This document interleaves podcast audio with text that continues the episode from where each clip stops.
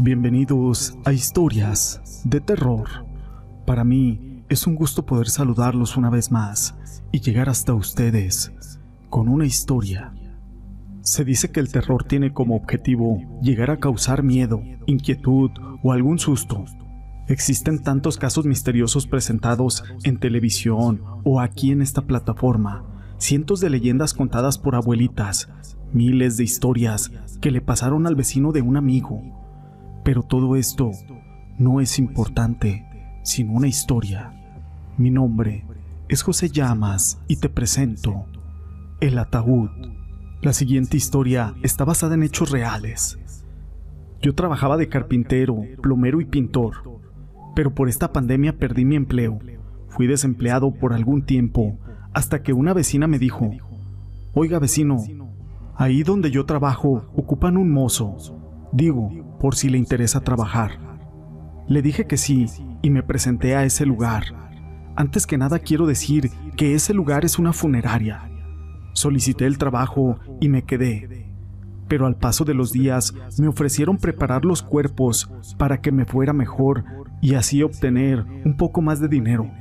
La verdad yo no tenía idea de cómo prepararlos, pero ellos me prometieron la capacitación y la paga era buena así que me quedé con aquel trabajo muy poco común. Hace algunos meses sentí algo muy extraño mientras preparaba un cadáver. Ese cuerpo venía incompleto. Solo se depositaría unas horas en el ataúd y después se iba a incinerar. Sentí como ese cadáver tenía cierta energía o algo parecido, ya que a pesar de yo haber preparado decenas de cuerpos, este me producía una sensación muy distinta. La verdad, yo no le di más importancia y lo preparé. Horas después, fue incinerado. Pero a partir de ese día en la funeraria, el ambiente cambió totalmente. Ahora se escuchan pequeñas risas, susurros y hasta algunos lamentos. Ese ataúd lo ocupamos tan solo unas horas por los cuerpos que son cremados.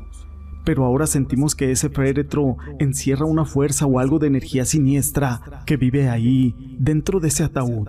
La verdad es de que ya somos varios los empleados que hemos escuchado cómo por las madrugadas se mueve, cruje o hasta tiembla como si estuviera vibrando, pero no nos queremos acercar a él. En ese momento, la verdad nos da demasiado temor que algo maligno pueda sucedernos. Estas cosas antes solo pasaban por las noches. Ahora ya, a cualquier hora del día se manifiesta esta actividad en ese ataúd misterioso. Se escucha lo de siempre, risas, lamentos, como si algo dentro de él se quejara en una agonía. Y todo viene de ahí, de ese ataúd metálico, que a simple vista pareciera muy formal y elegante, pero hay algo que hace que tome vida. Por temor a perder mi empleo, no diré dónde trabajo. También me gustaría que la señorita Gaby Luna viniera a tratar de descifrar qué se manifiesta, pero no sé si sea posible, ya que en mi trabajo no me lo permiten. Incluso hasta puedo perder mi empleo.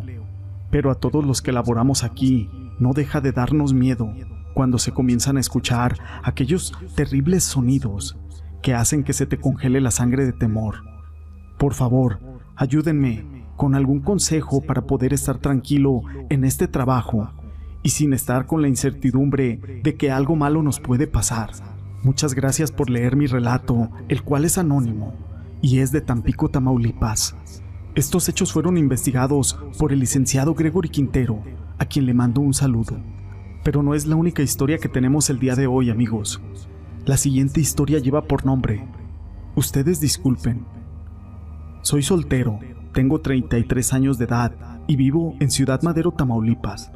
Hace poco más de un año me comenzaron a suceder cosas muy extrañas.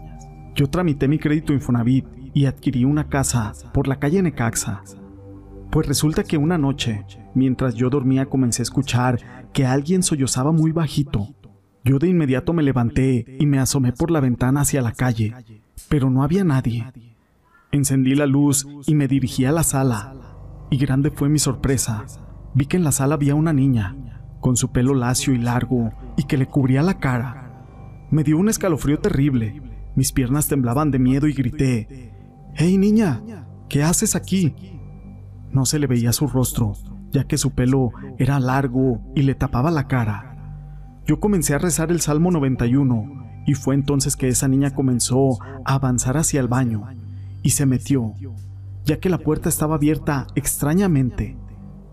Yo tratando de imponerme de la cobardía, fui tras de ella, y al asomarme al baño ya no había nadie. Rápidamente encendí las luces de la casa, pero ya no pude dormir.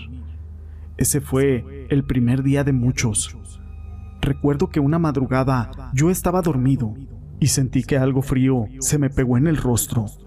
Era algo muy helado, así que abrí los ojos y la niña estaba enfrente de mí. Era su manita helada que me tocaba la mejilla. Yo pegué un salto de la cama, mientras unas lágrimas rodaban por mi cara, del miedo que se sentía. Encendí las luces y exploté en el llanto como un chiquillo. Solo vi cómo esa niña salió de la recámara, pero no me animé a seguirla. Lloré hincado pidiéndole a Dios que me quitara ese martirio. Fueron muchos días que esa niña se me apareció y me asustó, al grado de casi un infarto. Decidí salirme y abandonar mi casa, que es mi único patrimonio. La verdad es que eso ya no me importaba. Yo prefería dormir bien a seguir con ese tormento. Ahora rento en otro lado y vivo muy feliz solo que he decidido poner en renta mi casa donde aún espantan, ya que como es pandemia necesito dinero y lo voy a tener que rentar. Así que ustedes disculpen por no haber tenido el valor de enfrentar aquel espíritu de esa niña que me corrió de mi propia casa. La verdad es de que cada vez que se me aparecía se me lava la sangre de miedo.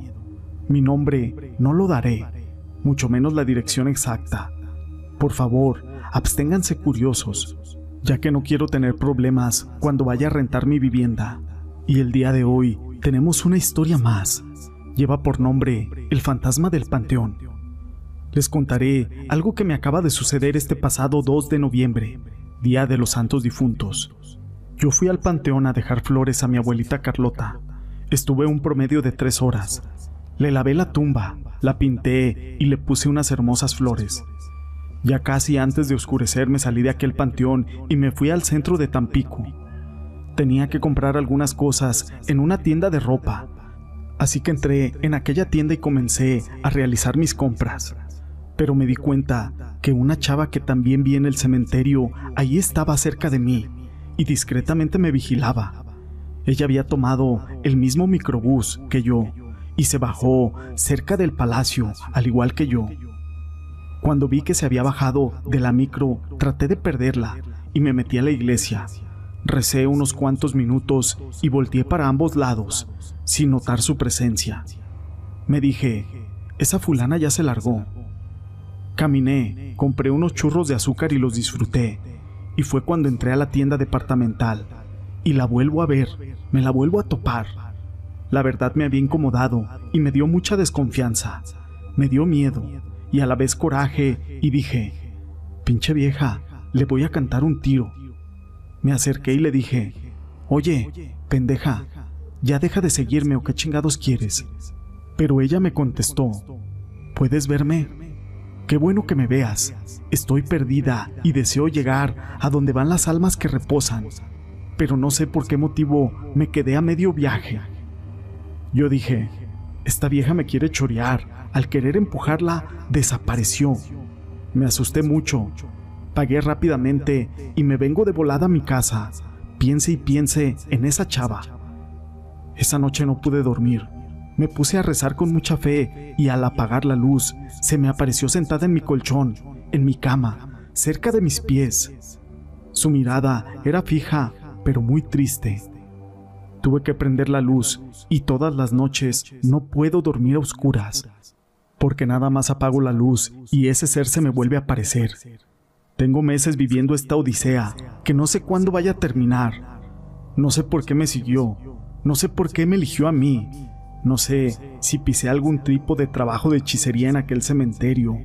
Lo que sí sé es que ya quisiera ponerle fin a este gran calvario. Por eso, tengan mucho cuidado cuando hagan algún recorrido en algún cementerio tienen que ir bien protegidos individualmente para que no les vaya a suceder lo mismo que a mí. Gracias por leer mi historia. Estos hechos fueron investigados por el licenciado Gregory Quintero, a quien le mando un saludo. Si les han gustado estas historias, déjenme su pulgar arriba.